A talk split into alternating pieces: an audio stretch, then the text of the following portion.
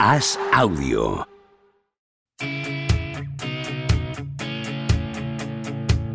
¿Seguirá a Don Propia Puerta batiendo récords goleadores? ¿Creció Camavinga como Sidorf junto a un vecino brasileño? ¿Es cierto que Rudiger suda cocaína? ¿Veremos a Varela algún día tumbado en una varela? Javier Aznar y Enrique Ballester responden a estas preguntas y analizan cada jornada de Liga y Champions en Los Últimos de la Lista, un podcast original de As Audio.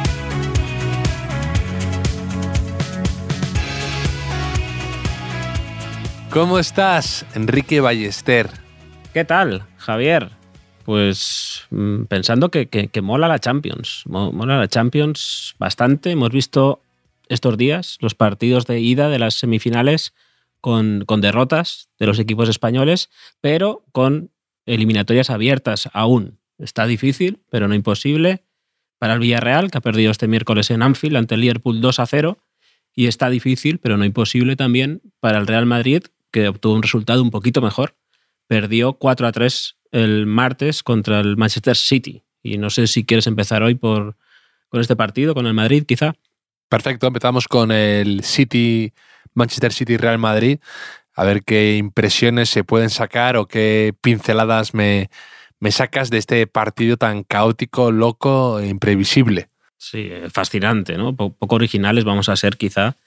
Pero fue un partido extraño, trepidante, eh, un desafío técnico, táctico, físico, mental para los dos equipos que, que depararon un espectáculo maravilloso. O sea, con errores, con aciertos, con, con dramitas, con, con éxtasis, eh, puro fútbol. A mí me encantó el, el partido. Muy primaveral, muy de este tiempo, ¿no? Eh, un rato de chaparrón continuo, luego eh, de repente solazo, vuelve a llover, vuelve a hacer sol, no sabes ya ni qué ponerte, ni qué llevar, ni qué si taparte o destaparte.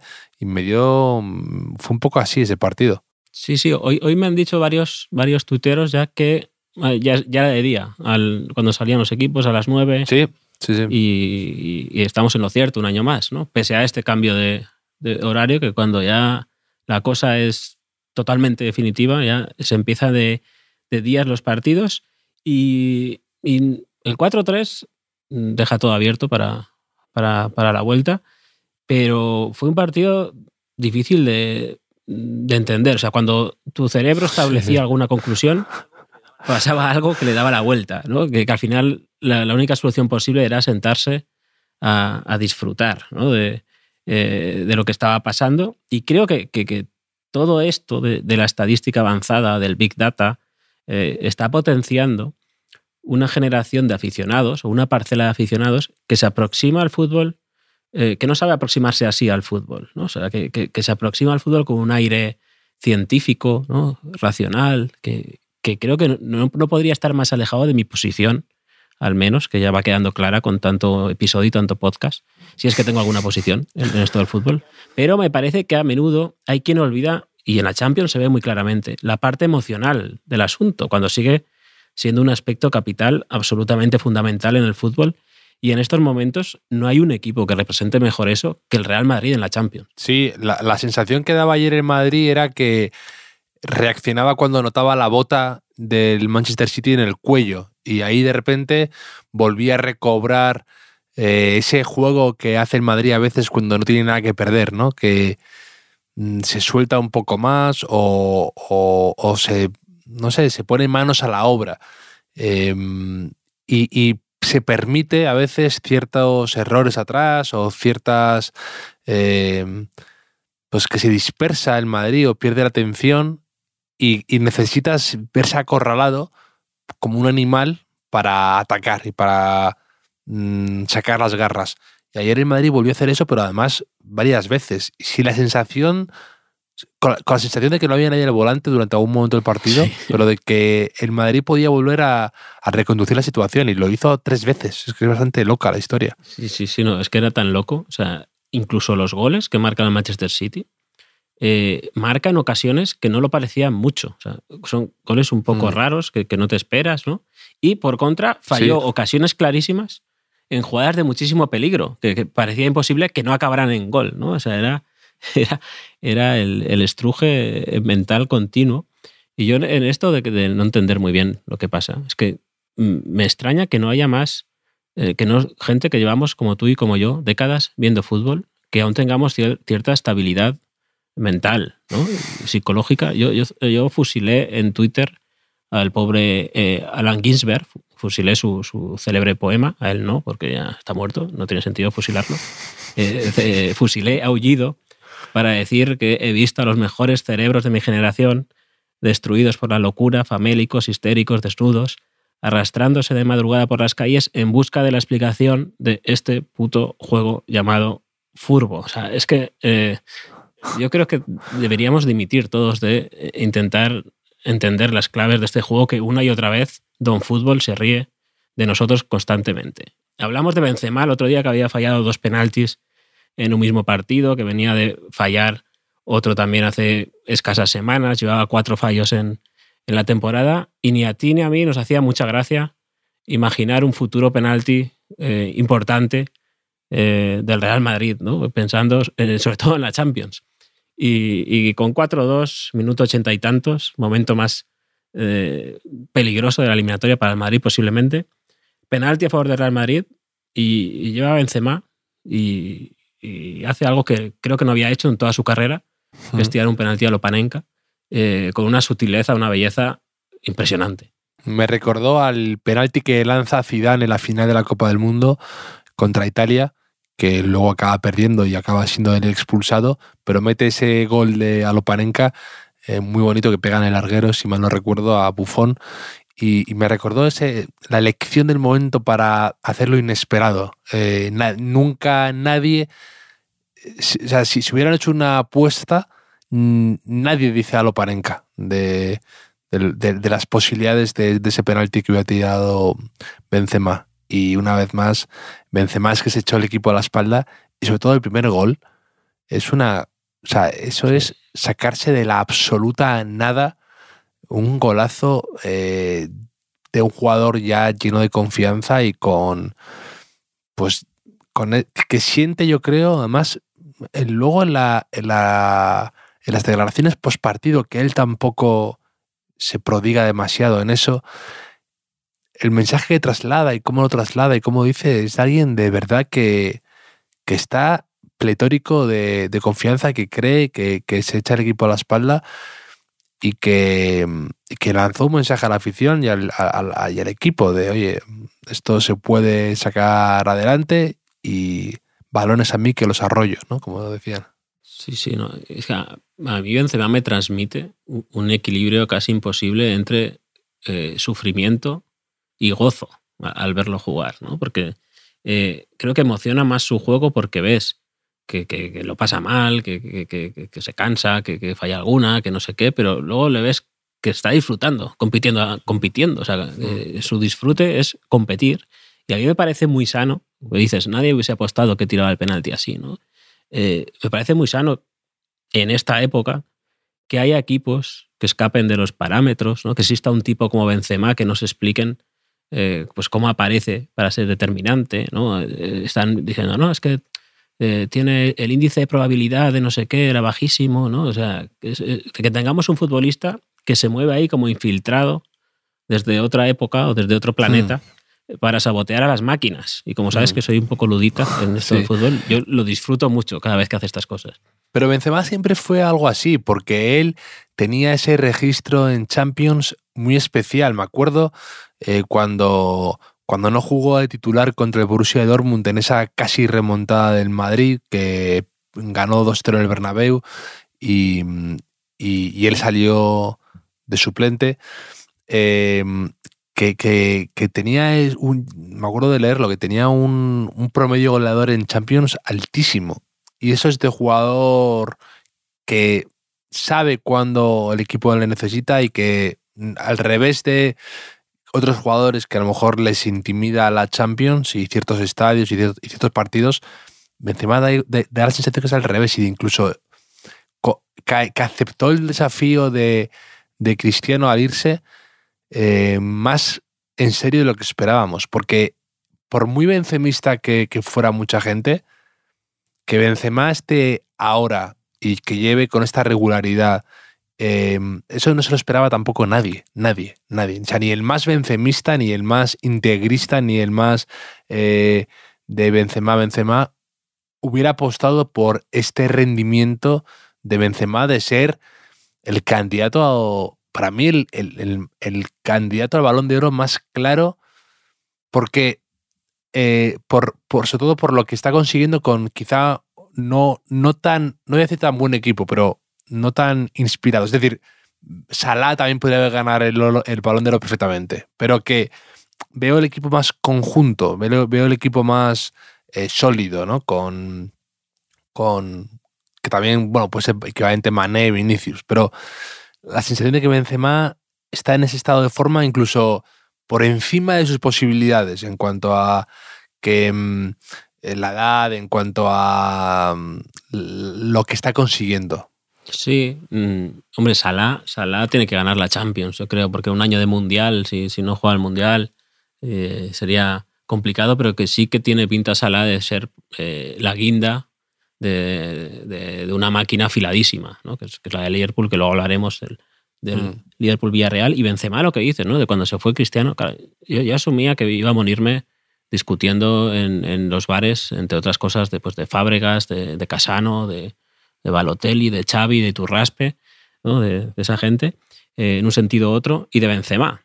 Porque tendrías que decir, no, tú fíjate, no, no solo los números, fíjate en esto, fíjate en lo otro, tal jugada.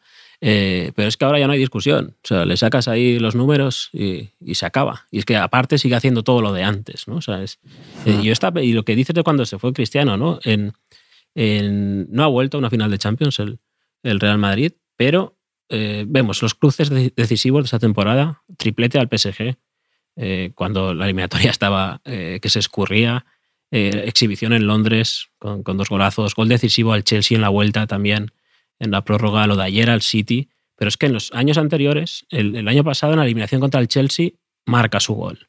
Contra Sí, el. City en 2020 también marca. Contra el Ajax en 2019 marca en, Ámsterdam, ¿no? Y, bueno, viene de marcar en la final del 2018 y de sus movidas sabidas por todos, ¿no? En, la- en las anteriores, que es una cosa que, como cuentas, eh, yo soy que, soy madrugador como benzemista, supera mis propias imaginaciones. No, no ya lo que yo pensaba, sino lo que yo soñaba que podía hacer algún día. Mm, mm.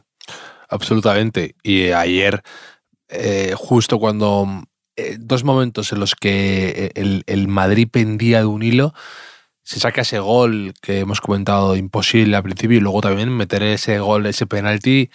eh, con esos nervios hay que, hay que meterlo y, y enorme. Y en cuanto al City, em, hay que decir que no sé cuántos goles se le va a regalar a Gabriel Jesús, que probablemente sea el delantero que con menos esfuerzo ha marcado más al, Real Madrid. Eh, que, lo hablo, y esto lo digo como un mérito del City y, y probablemente de Guardiola, porque si le. Si, es como lo, que- lo, lo que se dice, ¿no? Eh, si te hacen una cosa una vez, culpa de esa persona. Si te lo hacen dos veces, culpa tuya, ¿no? Mm. Pues esto es un poco parecido. Si Gabriel Jesús te mete tres goles por un error eh, defensivo de Barán o de eh, o de. Álava, pues a lo mejor es que Gabriel Jesús es bueno eh, presionando de una forma y jugando entre líneas y, molestando al Madrid. Y está claro que, que es que hubo momentos en los que me recordaba la eliminatoria a la, a la última que jugó el Madrid contra el City en Lisboa.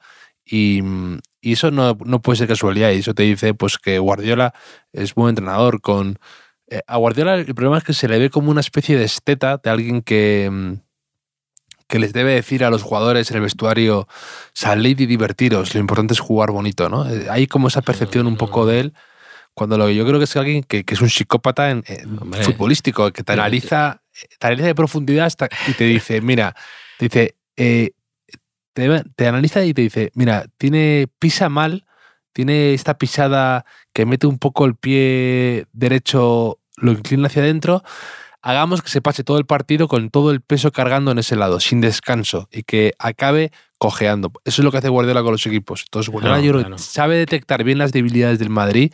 eh, en su momento con, con Carvajal, cuando no estaba tan fino. Yo creo que ayer, pues sabiendo que Álava estaba no sé qué, em, pues esas cosas por las que le hace tan bueno, o, detectar cómo De Bruyne se puede mover entre líneas entre, la entre el medio y la defensa, no sé exactamente, por eso cobra lo que cobra él y, y, y, y ya gana lo que ha ganado él, pero mm, da la sensación de que sabe, sabe detectar esas debilidades bien. Claro, y, la baja de Casemiro, o sea, él, él es la horca, es la horca de los banquillos, por, eso es tan temido y tan, tan odiado por ahí, porque, porque el, el, plan de partido eh, te lo da mascado a los futbolistas, ¿no? Eh, Gabriel Jesús eh, sacó de, posición a los centrales del Madrid constantemente, los agitaba ahí como un sonajero, los trituró.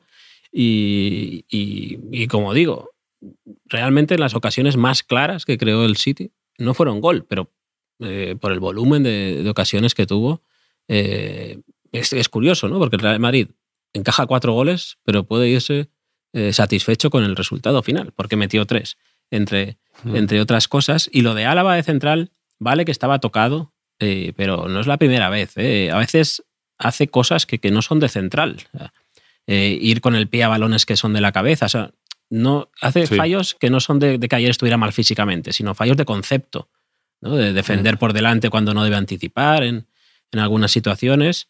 Son cosas de, no sentir y de no entender la posición de central. Y es algo que, eh, por mucho que congenia, congenia con, con, con Militao, eh, por mucho que le dé a lo mejor con, con, salida en algunos partidos al Madrid, mm, eh, está Rudiger llamando a la puerta del Real Madrid. ya, estás, deseando que Álava vaya al lateral izquierdo, pero bueno, dicen que Álava centrales, no sé, otros centrales quizá, no sé.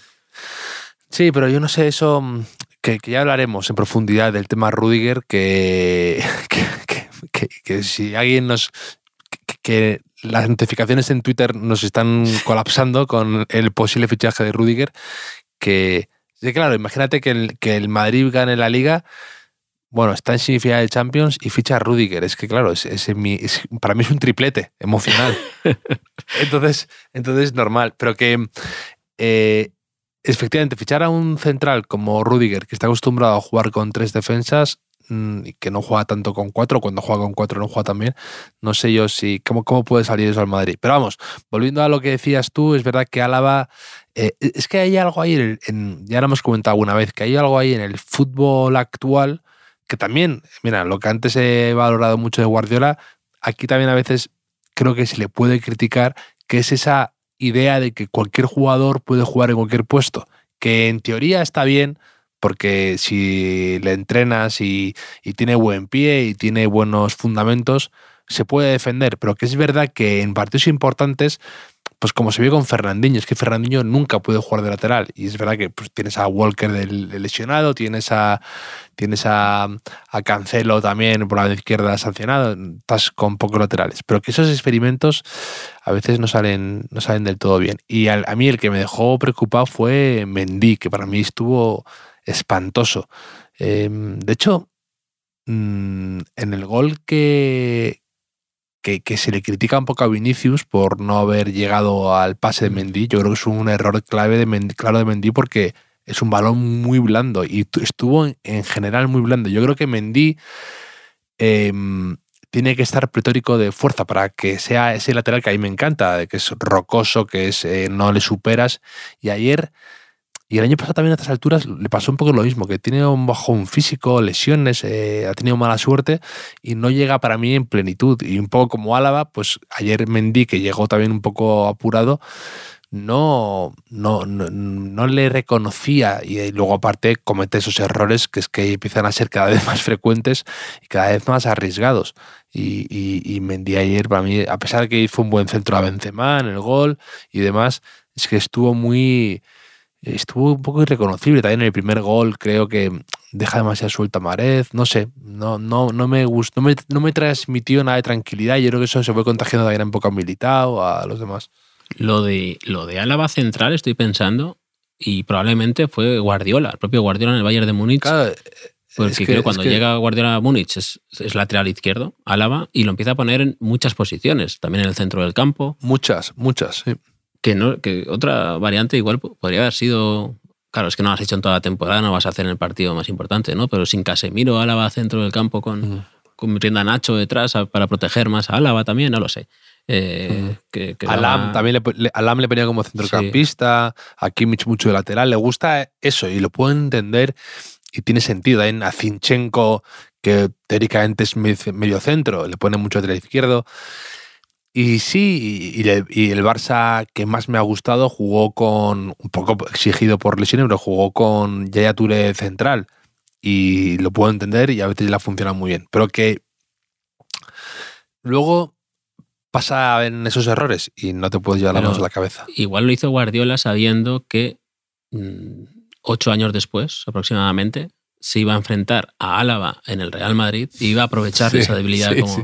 como central.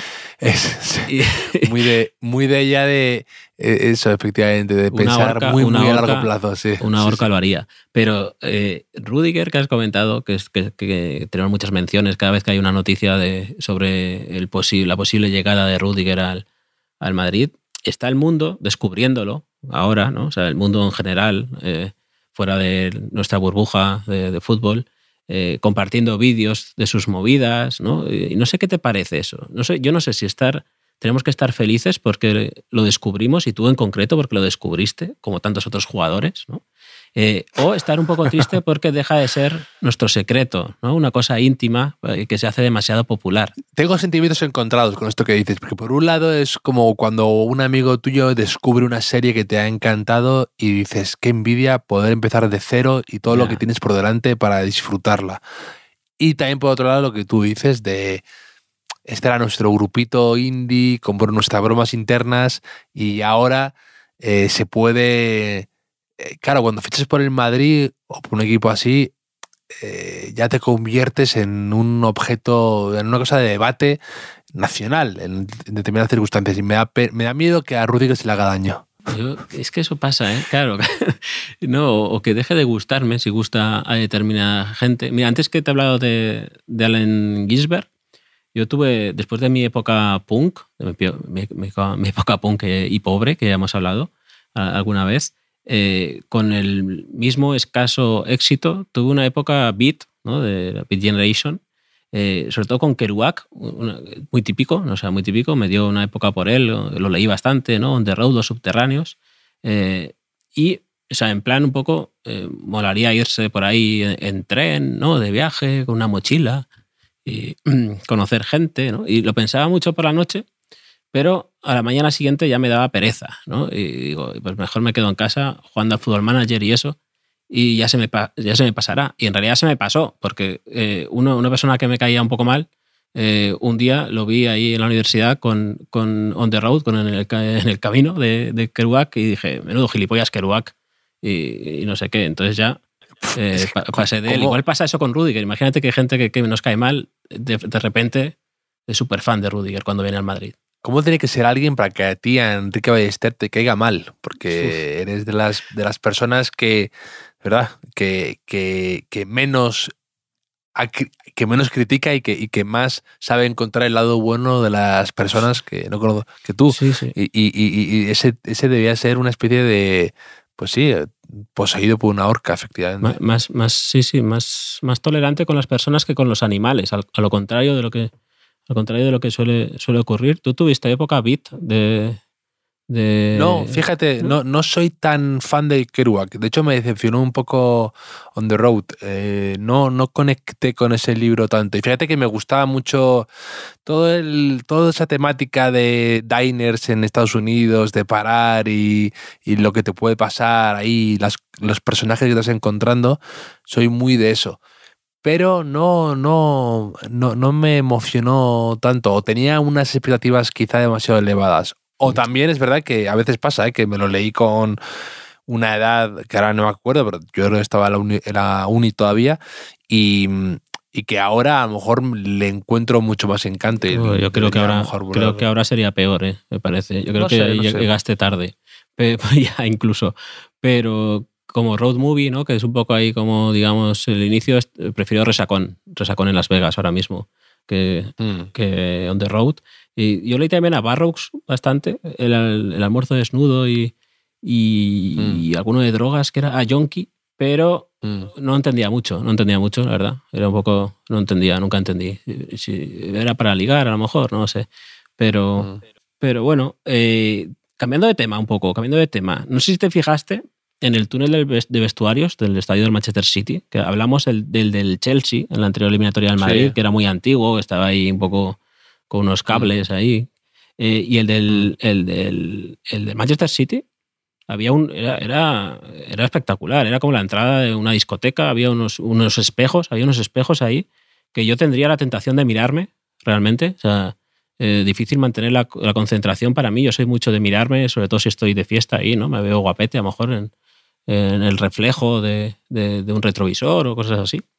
Eh, no sé si te fijaste, ¿no? No sé si- qué se busca con eso. Sí, sí, sí, no, tampoco lo me sorprendió como a ti y no, no, no sé cuál es el efecto buscado, sinceramente. La amplitud, ¿no? Se dice con los Pero vamos, de- pero, pero, pero, pero, pero nos deberíamos hacer expertos en análisis de, en críticos de, de, de túnel de vestuario y de, sí, como, sí, como estos, estos críticos gastronómicos que de repente eh, tú te lees la crítica de Capel en el país y, y me hace mucha gracia que puntúa todo y luego te puntúa el cuarto de baño. El cuarto de baño, siempre me encanta ver cuál debe ser su escala, qué, qué se espera encontrar, qué es lo que te da una estrella y qué no. Eh, entonces, pues es un po- puedes hacer lo mismo en tu- con túneles de vestuario, con Sí, sí, sí. eh, vestuarios y tal. De hecho, eh, algo en el vestuario de Anfield, algo me contaste tú otro día, ¿no? Mm, ya no, no me acuerdo. Ah, del vestuario, sí, del vestuario es que leía, leía Conrado Valle, Conrado Valle, compañero del diario As, que escribía una columna antes del, del Liverpool Villarreal, y contaba que en Anfield, en, en su origen, las, las del vestuario visitante estaban colocadas más altas de lo normal, ¿no? para, para intimidar al rival, que se sintiera más pequeño de, lo que era. Me pareció bastante curioso. Mm. Hombre, me encantó y, y no, no sé si tiene, si tiene algo de, mm, de sentido, si tiene algo de, de- de funcionar, pero sí que es verdad que te puede... ¿no? Sí, dices. No a, ti- a- a ti- a ti no te, ha pasado alguna vez que vas a un vestuario de un equipo, de un campo extraño, raro, y, y es verdad que estás en el vestuario como un poco extraño, un poco, un poco raro, un poco eh, te sientes fuera de casa o hace mucho frío y era el Sí. banco era incómodo y tal, y te dices, ya estás, llevas, llevas 0-1 un poco, o sea, llevas 1-0 perdiendo ya. Sí, sí, es- ¿no? eso siempre, eso siempre. Pero, pero claro, como yo he jugado en equipos que el vestuario de local era tan lamentable que, que con que hubiera agua caliente en el, en el visitante ya Sí. era máximo. a- a el otro día, cuando ganó el Villarreal al Bayern de Múnich, salían imágenes de Emery en el, en el vestuario de, de- visitante en el Al- Allianz, que bueno, que nos, nos corrigieron, nos dijeron que en Europa ya no, en Europa no se dice Allianz Arena, sino bueno, el, el Bayern Arena, ¿no? No sé cómo se o Múnich Arena, no tengo. Y, y el, el vestuario era maravilloso, era enorme, es como una especie de búnker. Y luego me encanta, me encanta fijarme en los amenities del vestuario, ¿sabes? ¿Qué, ponen? Sí, sí, sí, eh, sí. los enchufes, cómo están distribuidos, qué les ponen de comer, los zumos, tal, las frutas. Y digo, es que son como estrellas de rock. Eh, sí, sí. ¿qui- ¿Quién es el que se come una papaya antes de, antes de, antes de, un- antes de unos cuantos de final de Champions? Me imagino que digo, me voy a tomar una piñita, una, una piña aquí ahora de... Yo, yo para intimidar, pero al contrario, ¿no? O sea, tú imagínate el Bayern de Múnich, dice, vamos a impresionar al Villarreal aquí poniendo todo tipo de frutas. Pues sí, tú vas ahí y, y miras qué fruta falta. O sea, qué fruta falta exactamente. A lo mejor, como tú dices, pues faltan, falta una papaya. Y dices, "Pues, por favor, queremos, somos, queremos una papaya. Esto es lo básico en nuestro país. Eh, tenemos Sí, papayas y los hundes un poco ahí, ¿no? Y lo, y lo que comentas de en las críticas gastronómicas, ¿no? Que incluyen los, los baños y demás. eh, Delia, mi mujer, siempre, o sea, siempre que vamos a comer a un sitio, lo necesite o no, eh, en algún momento va al baño a verlo porque dice que, lo mismo, ¿no? Que le, le gusta verlos y es cómo son los baños, como tal, que, que le dice cosas del restaurante también eso, ¿no? Y, y bueno, yo mientras me espero. Y, Sí. y vi hace poco también otra compañera de AS, Patricia Cazón, que compartió en Instagram que creo que era un pub o algún sitio o un restaurante al que iba mucho, que le habían puesto una placa en el espejo del baño eh, en su honor, porque se ve que se hacía muchas fotos ahí en el, en el espejo. Y a mí me pareció como lo máximo, o sea, como uno de los máximos honores que puede tener una persona que sale de fiesta, o sea, como el, el Oscar, el Oscar de, de la fiesta. Mi enhorabuena desde aquí a Patricia, porque me pareció maravilloso. Vamos, me parece, me parece insuperable. Ya- yo ya te conté que había estado en un restaurante en Madrid que entrabas en el cuarto de baño y, y había de hilo musical chistes de Eugenio.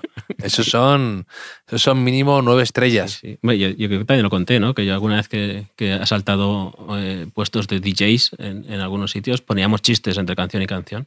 Eh. Pero ya nos repetimos mucho aquí, me parece. ¿Cómo ves la vuelta? ¿Cómo ves la vuelta de, Pues del Madrid City?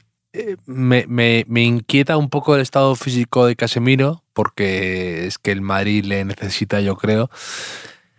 Y bueno, ta- también no sé hasta qué punto el Madrid puede aguantar eh, sin Casemiro o con Álava to- tocado mm, estas embestidas del, del City. Pero, pero confío en que el Madrid pueda jugar bien y, y, y- y sentenciar la eliminatoria, ganar. Pero, pero eh, luego también es que es el debate, un poco el dilema de estos entrenadores en este momento del año, que por eso la Champions es tan divertida a veces, que es un poco injusta, porque, claro, te, te- te llegan esas preguntas de, oye, ¿qué prefieres? ¿Un Casemiro experimentado y con mil, con mil partidos de este tipo a un 60% o a otro jugador a un 100%, pero sin esa seguridad que te da Casemiro?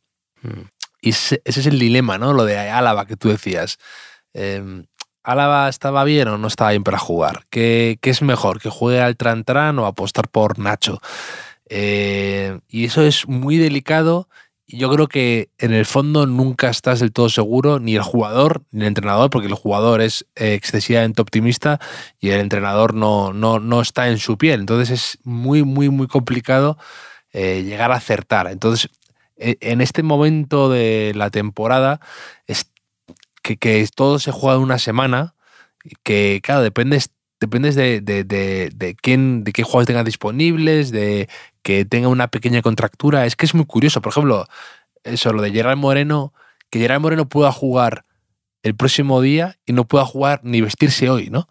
Y dices, ¿cómo defino tiene que hilar el jugador para tomar esa decisión, ¿no? De, que, que tú piensas y dices, "Guau, es que eh, o estás cojo o juegas. Y no es así, es si tú no te ves o, y que a lo mejor son dos días. Fíjate, algo tan sencillo como dos o tres días de descanso te da la posibilidad de jugar o no. Sí, sí. Entonces, a ver qué, a ver qué, qué pasa con eso. Mm, Yo, yo veo como tú. ¿eh? Hay muchos, muchas variables y todos los escenarios que veo, en el mejor de los casos, es igualdad máxima. O sea, para el Madrid.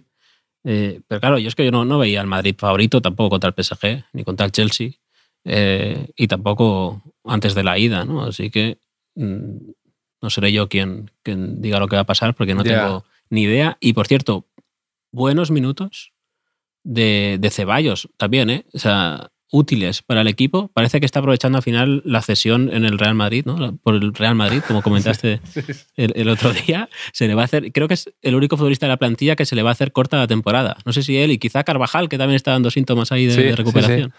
Sí, sí, sí. Y sí, es verdad que destacar en apenas 10 minutos, pero a veces se ha visto en el Madrid, ¿no? Que salía, me acuerdo cuando salió Casemiro al principio contra el Borussia Dortmund y eh, en el año de la décima, te hablo. Sí, Eh, sí. Y de repente salía y pues daba ahí un, un sentido o, o protegía el partido y, y se valoraba mucho los minutos. eh, eh, bueno, que es lo que criticamos aquí cuando salió a Sartre en el Parque de los Príncipes, que sale 10 minutos y pierde tres balones, da una mala imagen y, el consigue que el PSG marque un gol. Eh, es, es más difícil de lo que parece. Y Ceballos, pues a ver si... Con Ceballos se pasa un poco como con Tiago también, ¿eh? que yo creo que son jugadores que hacen dos cosas y la gente se tira por las ventanas de emoción, de quieren, tienen, tienen muchas ganas de que funcionen. Y lo puedo entender porque han sido dos jugadores que quizá apuntaban más de lo que han podido dar. Te estoy hablando además, bueno, te estoy hablando de un campeón de Europa como Thiago y demás, pero que son jugadores que también, pensando en la selección española, yo creo que la gente esperaba más protagonismo de ellos y no lo han tenido. Entonces puedo entender ese optimismo cada vez que ven brotes verdes en ambos jugadores, que la gente quiera ver algo que a lo mejor todavía no está, que se intuye. Y hoy la gente, por ejemplo, estaba loquísima con el partido de eh, mi Thiago con el Liverpool me ha gustado bastante poco en general. No te digo hoy, ¿eh? que hoy ha estado muy bien, pero que en general me ha gustado muy poco con el Liverpool.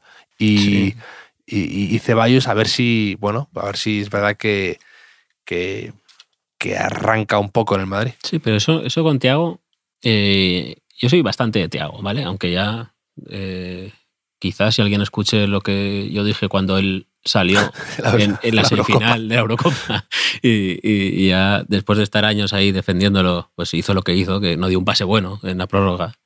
Pero ha estado muy bien. Y también pasa que, que, son jugadores, sí. Pero, pero, que te rumba un poco. El otro día en Córdoba estuve con un amigo mío, eh, con Rodrigo, que ahora vive en Londres trabajando, y es un tío que sabe mucho de fútbol y le gusta. me dijo, es gallego y es como muy, tiene bastante retranca y un humor bastante cáustico. Y me dijo muy serio, él es del Barça, pero me dijo, eh, nunca me ha dado tanto asco un jugador en directo como Thiago en las semifinales contra Italia. y partió demoledor la frase. No, porque dijo, me desesperó, es que no, nunca he sentido tanta frustración como él, como con él ahí. Sí, sí, no, pero es que, es que era una cosa, era como si se le hubiese olvidado jugar a fútbol de repente, pero luego encima va a tirar un penalti y lo tira súper sobrado, súper flipado, y lo tira, bueno, en fin, eh, Tiago, pero Tiago, todo esto es como, como, como es él, ¿no? Que cuando juega muy bien, de sus defensores, porque creo que es un jugador que te entra por los ojos y dependiendo de cómo tú vivas el fútbol, ya lo vas a adoptar para siempre, porque es lo que te gusta, o vas a desconfiar de él, sí o sí, porque es él el estereotipo de jugador que, del que de, una manera instintiva o, a raíz de la experiencia de toda tu vida vas a desconfiar. ¿no? Pero hoy, ha hecho un partido, un partido sobresaliente. Pero también te digo, eh, si hace este partido en, la cerámica, que si quieres pasamos al Liverpool Villarreal ya, eh, vale triple o, más para, el Villarreal, porque eh, ha perdido 2 a 0 el Villarreal, pero en, la cerámica o en el antiguo Madrigal mm, es un, es un campo en el que los equipos ingleses suelen pasarlo mal. O sea, no sé si por la cercanía a Benicassim eh, que les entran sudores solo de ver la señal de tráfico ¿no? y recordar, yo qué sé. Eh, pero, por ejemplo, yo he visto sufrir eh, al Everton, que me parece que fue la previa de la primera Champions que juega el, el, Villarreal, al Liverpool de, de, Klopp, ya en Europa League, contra el Villarreal de, de Marcelino, el Manchester United en repetidas ocasiones, el Arsenal, pasarlo muy mal, no solo el año del, del hmm. penalti de Riquelme, también el año pasado, con, en, la semifinal de, la Europa League y en otro cruce de Champions que arregló Fábregas, con, que, recuerdo, creo que sería 2008, 2009, por ahí, con un pase precioso a, De Bayor en un partidazo de Fábregas, de aquel Fábregas eh, majestuoso de la final de, de la década del, de la década del cero. ¿Eso cómo se llama esa década? No lo sé. Eh, así que bueno, yo la eliminatoria, pese a lo superior que ha sido hoy el, el Liverpool, que ha sido muy superior, y que incluso el resultado se puede quedar corto, o precisamente por eso yo no la doy por cerrada. Podemos hablar de la trampa del 2 a 0 en sentido global. ¿no? Puede, puede, ser, puede ser que el Liverpool, eh, que ha hecho un partidazo, y el Villarreal, con nada que perder, eh, con la sensación de haber sido atropellados hoy y un poco haberse quitado ya ese quizá, no sé si miedo escénico, porque luego, bueno, demostraron en Turín y en Múnich que tampoco es que tengan tanto, pero es verdad que, que este Liverpool en ese estadio puede intimidar a cualquiera y que no es fácil jugar ahí. Y, no sé, a lo mejor en, en, pues con ese con esos ingredientes que te estoy contando de pues el Villarreal eh, puede pasar cualquier cosa. Me refiero a, una jugada de suerte, un penalti con expulsión o algo así, que se le pueda complicar mucho al Liverpool. no me parece descabellado. El resultado este que ha tenido el Villarreal es un resultado que acaba el partido y cada minuto que pasa te va pareciendo un mm. poquito mejor. Yo creo que mm. eh, el, martes que viene ya dirán, bueno, pues es un gol, estamos ahí. O sea, eh, sí, no, no, es una cosa demoledora eh, y que te, te, te, haya venido abajo, ¿no? No, no, no, no lo considero así. Y, y por ejemplo, también lo que decías de Tiago también, eh, que ha jugado muy. Es que el, el Liverpool en general ha jugado muy bien, eh, pues con mucho dominio físico, sabiendo muy bien qué hacer en todo momento. Pero lo que decías de Tiago es que Tiago también ha tenido un, partido bastante cómodo para él, eh, con esas bestias delante, recuperando balones sin parar, Fabiño y Henderson en modo también eh, de aquí para allá, pues Tiago ha jugado varios tramos muy tranquilo, andando, sin... Y luego eso, pues que tiene mucha clase y, y cuando le encadena varios pases buenos y gana confianza con el palo ese que ha dado y demás, y se ve inspirado, con viento de cara un poco, con, con, con, viento a favor, pues, pues destaca más. Sí, no, es que además el, el, el, Liverpool ha generado, generado mucho, pero es que el Villarreal no ha generado nada, o sea, no, no ha tenido salida en ningún momento, ha echado mucho de menos ahí a, a Gerard Moreno, que es, fundamental. Eh, y el problema también es que mmm, Klopp sabe hasta, hasta lo de la trampa del 2 a 0, que, que habló hace unas semanas del peligro de ese resultado, ¿recuerdas? Y que, que hubo un, un listo que, que, escribió un artículo diciendo, no, no, no es para tanto el, el, el, 2 a 0. Claro, Klopp sabe eso y sabe todo, porque en la previa, eh, al contrario de, de Nagelsmann, que, que, dijo aquello de que queremos sentenciar la eliminatoria en la ida con el Bayern de Múnich, Klopp dijo, el Villarreal es un equipo impresionante, o sea, por ahí no lo van a pillar. Incluso hoy, después del 2 a 0, ha sido muy prudente ¿no? y, y demás, eh, porque al contrario de mucha gente que se pone gafas para parecer listo. Creo que Klopp igual se ha quitado las gafas para parecer tonto a lo mejor o menos arrogante, no lo sé, ¿eh? es una, hipótesis que, tengo con él. Sí, no, a mí me sigue, me sigue faltando las gafas. Yo las veo, las sigo viendo ahí, es como si, si, se le hubieran caído o algo así. Y, digo, Klopp, ponte, ponte las gafas. No, no cambiemos todo. Ya poco a poco, este año hemos cambiado lo del, lo del gol que no vale fuera de casa. Eh, tú déjate las gafas, no queramos cambiar toda la, revolucionar el, en la competición. Sí, sí, sí, sí. Puede ser el primer entrenador que gana una Champions primero con gafas y luego sin gafas. A quizá al revés es más fácil, pero puede hacer historia Jurgen Klopp esta temporada. Yo he visto cosas, eh, no va a ser todo bonito en esta eliminatoria, he visto cosas gravísimas durante el partido en Twitter que me gustaría denunciar. Eh, por ejemplo, el usuario eh, Crapuliña ha tuiteado Danjuma Zurman, o sea, Uma Thurman, Danjuma, Danjuma Thurman. Y, y, no solo eso, el tuitero VVV Hanna ha tuiteado es tu piñán y la respeto. O sea, es tu opinión, es tu piñán, es tu opinión y la respeto. O sea, eh, por favor. Me gusta que, que, los estés explicando, que estés... Eh, que estés pues desentrañando al resto los misterios de esos tweets, de, esas, de esos brillantes comentarios. Sí, sí, sí. No, pero a ver si ahora que cambia, va a cambiar de propiedad Twitter, pues a ver si alguien eh, emprende acciones contra, contra estas bueno, cosas. Es que, es que se, se viene, mira, entre Rudiger en el Real Madrid con Elon Musk a los mandos del garito, eh, a lo Mateo Laoz, diciendo sigan, sigan, no pasa nada. o sea, el año que viene pueden, puede haber, eh, puede incendiarse el eh, Twitter Fútbol, Twitter sí, Madrid. Sí, o sea, bueno, no me esperaba esa comparación de, con Mateo Laoz. Pero sí, Elon Musk diciendo, no, no, free speech, ¿no? libertad de expresión, sigan, sigan. Pero a ver si es como, como Mateo Laoz, que a lo mejor por no poner bien una coma te banean, ¿no? Sí, te, te, echan. Sí, sí, sí, eh, en fin, eh, de este Liverpool Villarreal eh, ha habido muchos duelos muy bonitos, eh, colectivos, individuales, casi todos los ha perdido el Villarreal, la verdad, pero en el primer tiempo sobre todo me ha gustado mucho el duelo Juan Foyt, Luis Díaz, que, que es un jugador, Luis Díaz, que ha, que ha, fichado a Liverpool, que hemos hablado alguna vez de él, ¿no? que lo fichó del Oporto. Eh, pero he visto, estaba buscando cosas sobre Luis Díaz y he visto que lo descubrió un grande, un grande de nuestra infancia, Valderrama. O sea, recuerdas seguro a, a Carlos, el, el, pibe Valderrama. Pibe. Eh, pues resulta que en 2015, es una historia curiosa, en Sudamérica eh, la Conmebol organizó la primera y creo que de momento última Copa Americana de Pueblos Indígenas que, que se jugó uh -huh. en Chile y a la que fue Colombia, que fue subcampeona. ¿no? Y cuando estaban montando el, combinado colombiano, apareció en unos, en unos, entrenamientos Luis Díaz y cuentan que, que, lo vio Valderrama hacer un par de cositas y dijo, este se viene, este es muy bueno. Y es que Luis Díaz es, es de la etnia Guayú, Guayú, es natural de la Guajira, es una región que está sobre el mar Caribe, al norte de Colombia, una, una zona humilde y se ve que Luis Díaz pues, jugó muy bien ese torneo, que, que perdió la final contra Paraguay, me parece, Colombia.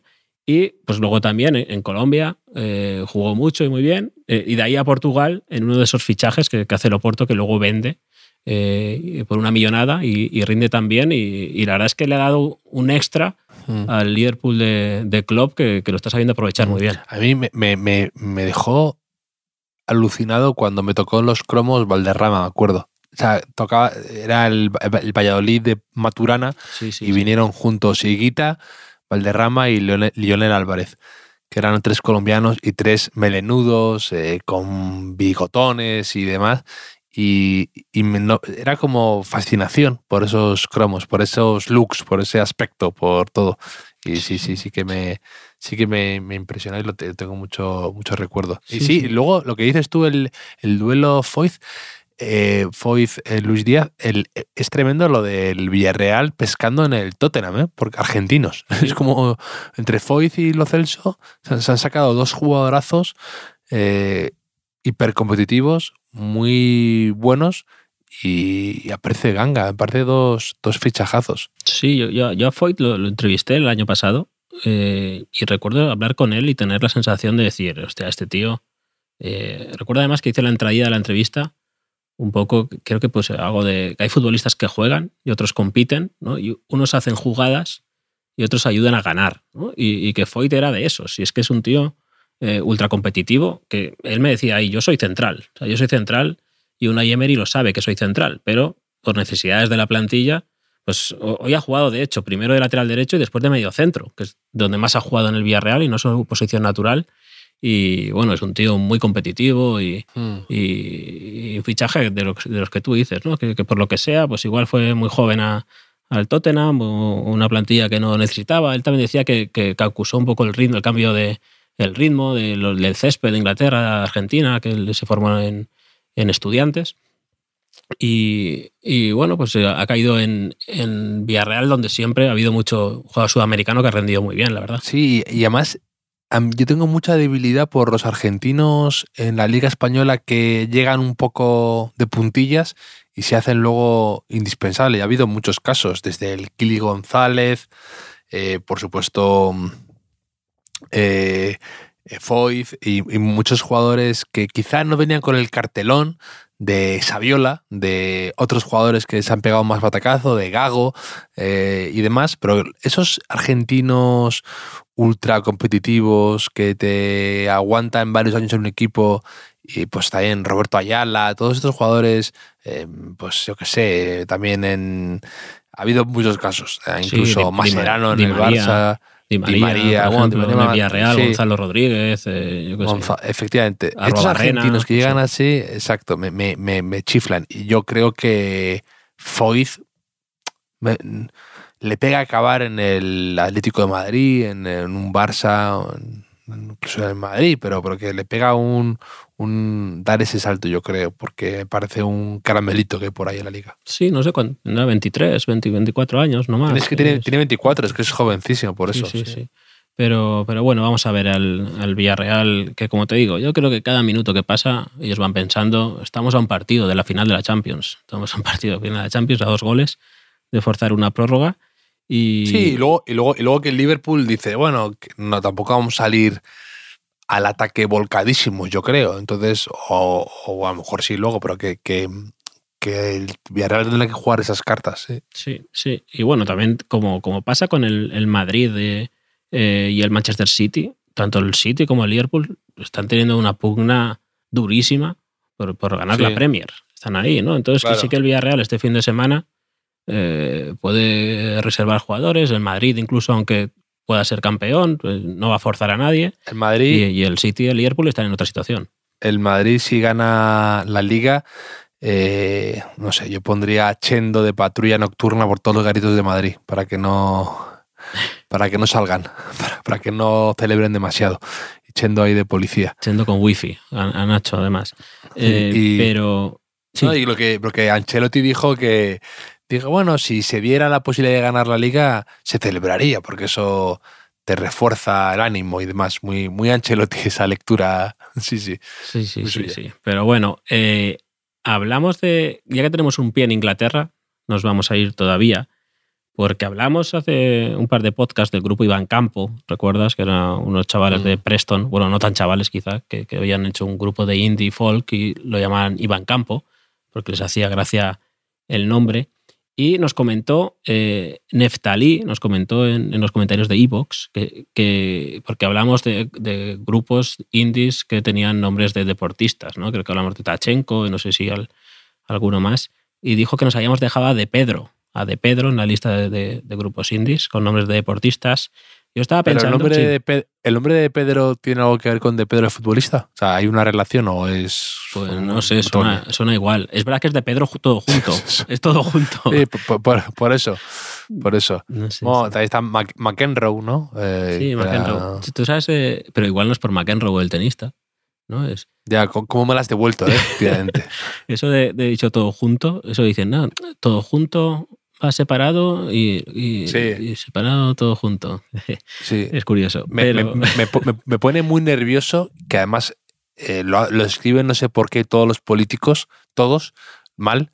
eh, la gente que pone sobre todo eh, junto. Me pone muy nervioso. sí, sí. Es que el sobre todo junto es una prenda de ropa. Eh, Por eso, eso claro. la gente. No sé por qué todo, todo el mundo lo.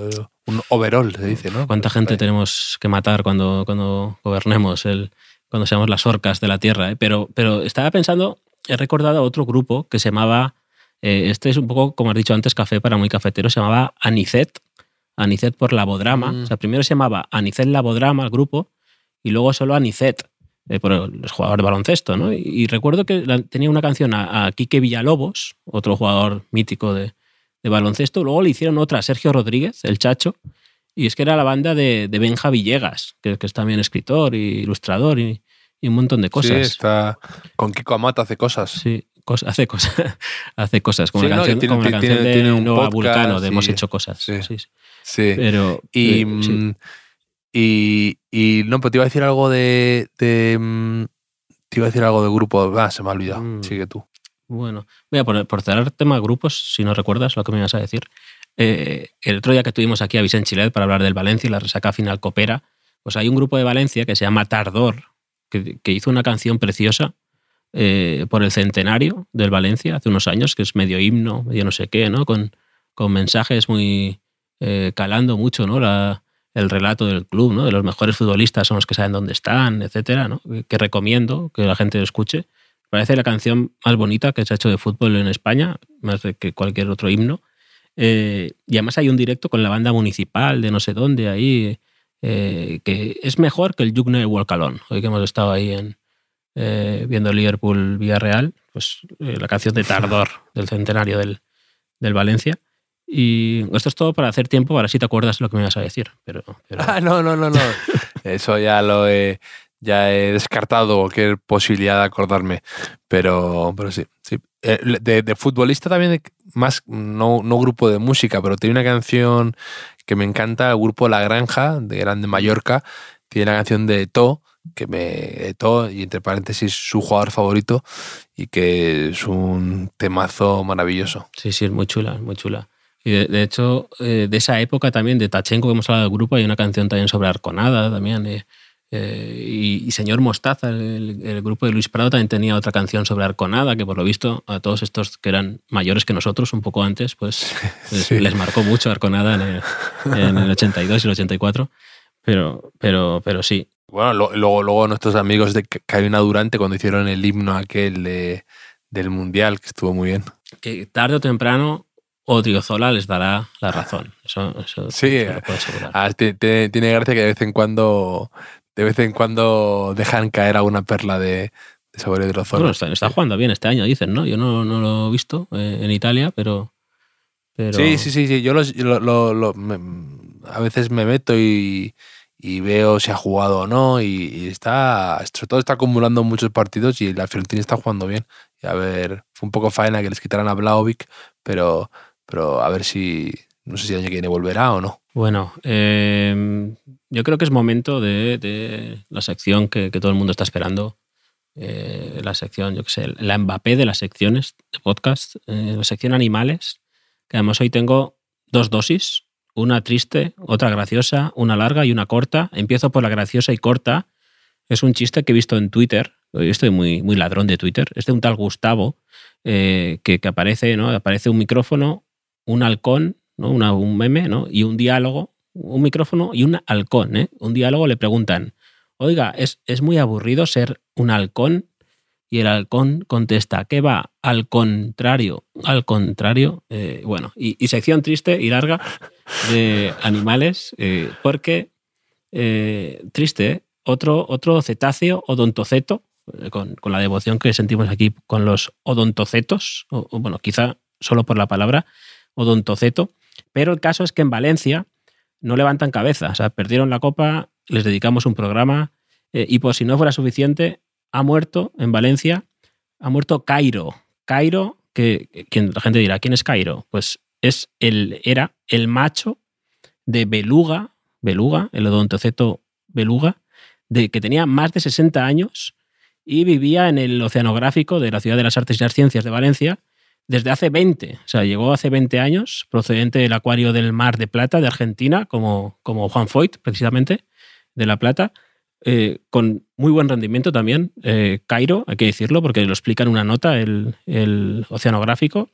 eh, que Cairo, que es el padre de Kilu, pues que ha sido parte de la familia del Acuario de Valencia y durante todos estos años dicen textualmente que ha gozado de una muy buena salud con los máximos cuidados y calidad de vida hasta el último día, así que mejor que yo y que tú ha vivido Cairo mm. en el oceanográfico, mm. aunque últimamente explican que había ido mostrando algunos síntomas ya propios de un ejemplar de tan avanzada edad. Esto es como los futbolistas, eh, exactamente mm. igual, ¿no? Y, y, bueno, pues en todo caso, Cairo ha sido sin lugar a duda un, un gran embajador, pone un gran embajador de su especie en todo el mundo y su pérdida es muy triste tanto para los visitantes como para el personal de todo el oceanográfico, eh, para los cuidadores, pone ahí, no sé qué, y los mandamos, pues mandamos un fuerte abrazo, eh, un abrazo mm. de beluga, esos bracitos tan guays que tienen las belugas, ¿no? Para dar, ojalá dar abracitos así y no ir sembrando la, la, el la, mal, como las putas orcas, odiamos a las orcas.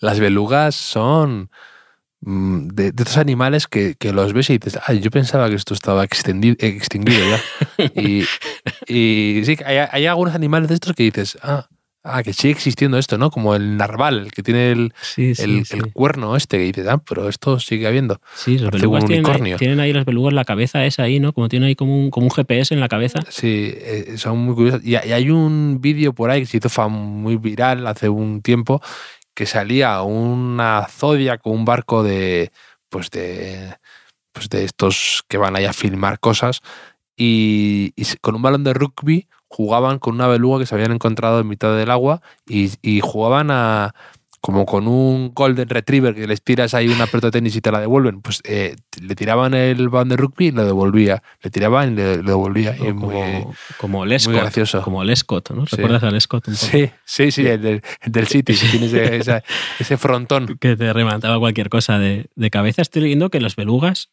que, que, son animales que viven en, en grupo, o sea, que, que, normalmente viven unos 10 individuos, pero que durante el verano se reúnen cientos o incluso miles, como los festivales de música, ¿no? En, en, en verano sienten la llamada y, y bueno, eh, aquí pone que a que no sabes que no es el depredador natural. No, lo puedo, no me puedo creer lo que estoy leyendo. Los osos polares eh... y las orcas, las putas orcas. Odiamos a las orcas, fuera las orcas, a su casa las orcas. Y, y, bueno, la parte buena es que solo se puede cazar eh, como sustento en algunas eh, subpoblaciones por parte de los inuit. O sea, la muchachada inuit, pues, los inuit en la tundra ártica de... La muchachada, la muchachada inuit. eh, en Alaska, Canadá, Groenlandia, pues igual pueden jugar el campeonato ese que jugó eh, Luis Díaz y, y, dejar de matar a, las, a, a los belugas, yo qué sé, no lo sé. Si, bueno, si es para comer, me parece bien que la muchachada Inuit y muchachada Inuit, eh, pues eso, pues esto es lo que... ¿Sabes que, que, los belugas tienen el porcentaje más alto de grasa entre los cetáceos? Que esto me parece interesante, ¿no? En esta época de tanta gordofobia, stop gordofobia también con, con los animales, y empieza a ser uno de mis animales favoritos, ¿eh? eh no sé si los sí, o las belugas. Está siendo como el resultado del Villarreal, que a cada minuto te va pareciendo mejor. Sí, sí, imagínate que sigo leyendo y ponen, no, que, que no se ha muerto Cairo, que sigue, que, que era broma.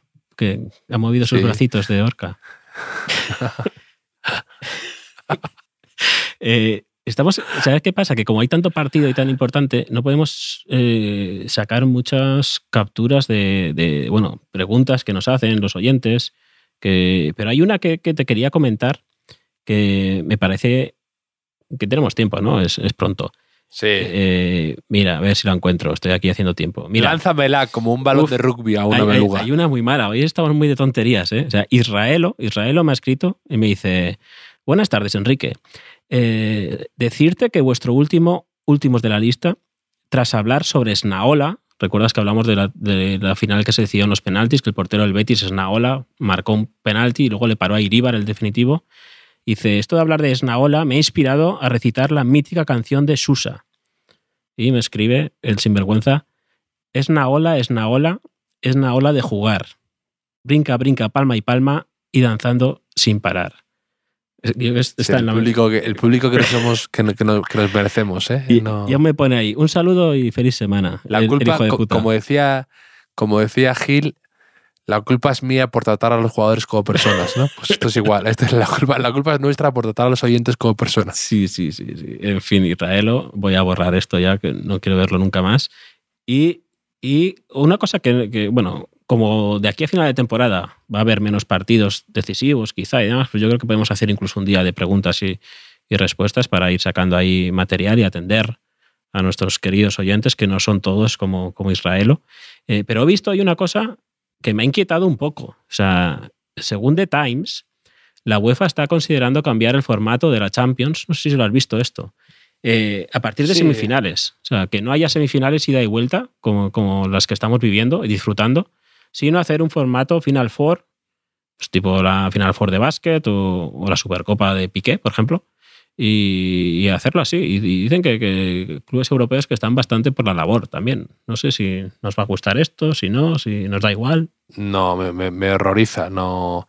La Champions es que es muy divertida por lo irracional que es en estas situaciones.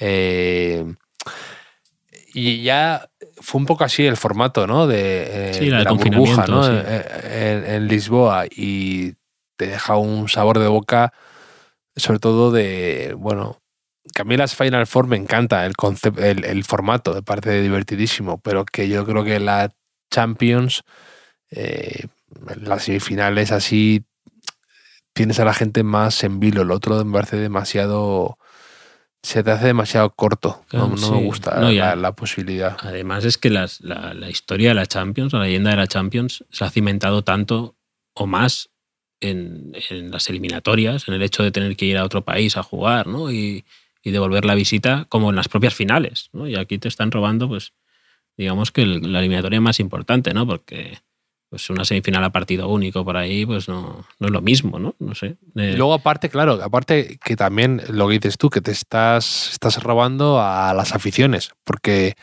eh, evidentemente si hubiera una Final Four tendría que ser en un, sí. en un campo neutro. Entonces ya en las semifinales la gente no la no, no podría celebrar nunca más el pase a una, a una final en su campo, que es muy bonito. Sí, sí. Nada, no, me da pena, Pone sí. la, la información esta que, que el jeque del PSG, o no sé si el jeque, el presidente, el dueño, eh, dice que es que los, los jugadores que, que jugaron aquella, aquella Final Four, digamos, del, del semiconfinamiento, de los primeros meses del, del COVID, que lo disfrutaron mucho ahí. Y digo, ¿qué pasa? ¿Que esto es para que, que la, la excursión de fin de curso? ¿Que, que, Sí, nunca sí. tuvo Javier Aznar? O sea, que, que es como que se, lo, que se lo pasaron bien, que hacían ahí.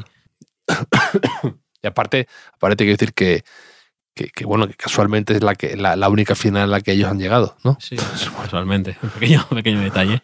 Pero, pero sí, no sé, es como, yo qué sé, pues como eso que, que hace mucho tiempo que, como volver al instituto un poco, ¿no? Ese, hace mucho tiempo que no nos vemos, a ver si hacemos una Final Four todos otra vez, ¿no? Y, eh, podéis quedar cuando queráis, sois futbolistas, coged el avión vuestro y os lo alquiláis a uno y, y quedáis Sí. cualquier jueves por la tarde. ¿Y playoffs en liga qué te parecería? Mm, mira, eso, eso nos lo ha escrito también Fede Biskert, porque se ve que, claro, en la Bundesliga, en Alemania, pues hay gente que dice, ¿qué pasa aquí? Que el Bayern de Múnich pues gana, gana todas las ligas, ¿no? Y hay un artículo, yo diría mítico, de Ramón J. Flores de hace unos años en diarios de fútbol que se llamaba Bundesmierda, que, que- que ya por el, por el, por el titular ya eh, la gente puede imaginar la opinión de Ramón respecto a la liga alemana.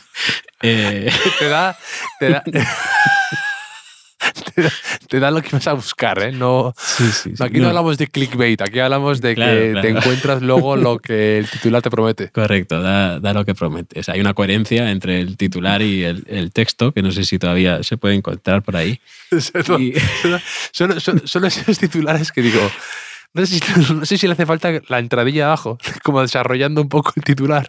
Fue uno de los titulares que inspiraron Twitter, ¿no? Porque decir, ¿para qué vas a escribir un artículo de 500 palabras si ya con un tweet que sea Bundesmierda ya va a quedar claro tu, tu, tu opinión al respecto, ¿no? Pero eh, yo no, no- diré que firmo abajo, pero casi, ¿no? De, de aquel artículo, o lo que creo recordar de aquel artículo, porque creo que ganar las últimas 10 Bundesligas, el, Mm. el, el Bayern de Múnich y, y, bueno, lo que todos sabemos. Y entonces hay como una corriente o que se está estudiando a ver si se hacen unos playoffs al final de, de- la Bundesliga, eh, que los mejores pues jueguen por el título y quizás sí pues haya más emoción. No- tampoco sé si es justo realmente. O sea, igual es mejor cambiar un poco eh, algún tipo de engranaje. De... Claro, pero es que al final no deja de ser un reflejo también de- de Alemania, ¿no? Lo que pasa. Pero bueno, Sí. tampoco me acaba mucho eso del playoff ¿eh? en el fútbol al final. Claro, es que en fútbol parece más complicado. Son cosas que yo he hablado alguna vez con, pues con mi hermano. eh, pues so- sobre todo más en esta época, ¿no? Que están los playoffs de la NBA y, y- y te emociona un poco. Los partidos tienen un tono distinto, más épico, son más sabor Champions.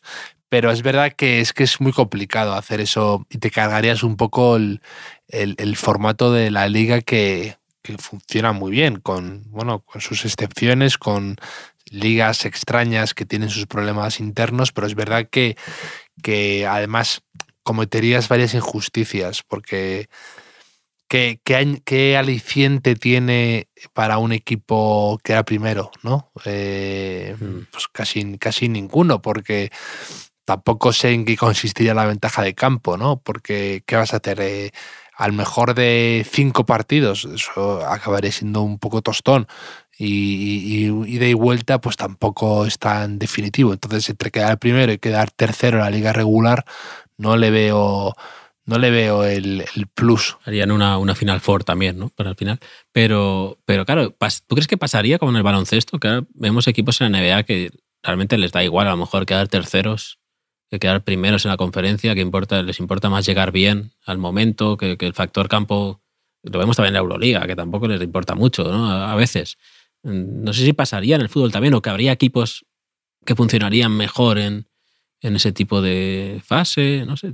Por una parte tengo curiosidad. Si lo hacen en algún sitio, que lo hagan en una liga que me da igual, como en Alemania, ¿no? Eh, o bueno, y vemos ver, qué tal. qué tal. No lo sé, pero no sé, cambiaría mucho lo que tú dices, que, que, que si ya cuesta a veces seguir la liga, ¿no?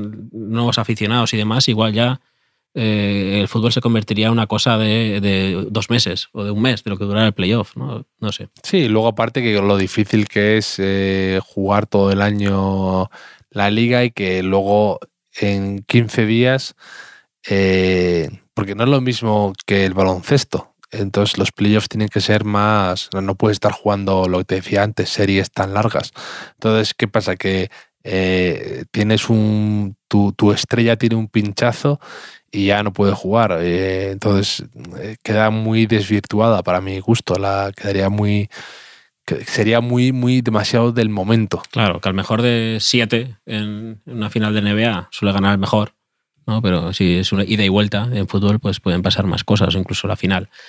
Pero, pero bueno, pues como decimos, casi siempre ya se apañarán en, se apañarán en, en Alemania. Si, si quieren nuestra solución, que nos paguen por ella. Y, Y a Ramón J. Flores que les, les puede. si quieren darle una vuelta a la competición en general, ahí tienen, ahí tienen eh, un, un buen paper ¿no? para, para, para empezar con, con él. Y, y nada, Javier, pues el, eh, hablamos el, el domingo, quizá con campeón de liga, quizá. Eh, pues el Real Madrid, si empata contra el español o si después no ganan los, sus perseguidores. Mm. Y, y si no, pues, pues y previa a la Champions, a ver quién, quién suena que pueda estar disponible, qué, qué, soluciones están barajando los equipos.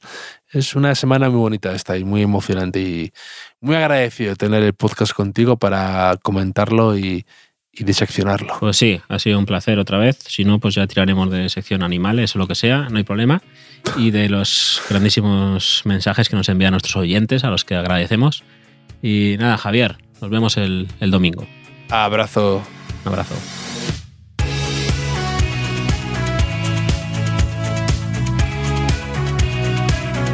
Los últimos de la lista es un podcast original de As Audio con la producción de Javier Machicado y la realización de Vicente Zamora. Síguenos en redes sociales, arroba As Audio. Puedes escucharnos en la sección de podcast de as.com, en la aplicación del diario As o en tu plataforma de audio preferida.